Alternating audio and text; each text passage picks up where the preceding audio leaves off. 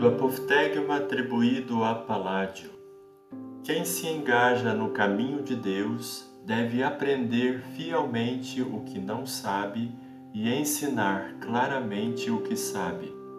Se recusa uma ou outra dessas coisas que estejam em seu poder, a loucura o perde. Jesus nos chamou para sermos seus discípulos Ora, o discípulo sempre segue o Mestre e tanto mais aprenderá dele quanto mais próximo dele estiver. Nosso Senhor Jesus quer ser íntimo de nós. Aprendei de mim, diz ele, que sou manso e humilde de coração. Um amigo certa vez partilhou comigo que ele só tinha dois desejos nessa vida. Primeiro, ser íntimo do coração de Deus entrar em intimidade com o coração de Jesus. Segundo, trazer outros para essa mesma intimidade.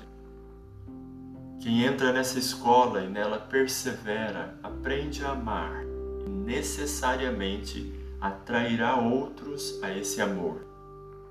Quem se recusa a fazer o que é possível para aprender e para ensinar o caminho da vida, caminho do Evangelho, e mesmo assim quer manter um nome de cristão, já enlouqueceu, pois vive em uma contradição de termos. Deus é amor, diz São João, e quem não ama não conhece a Deus e se perderá.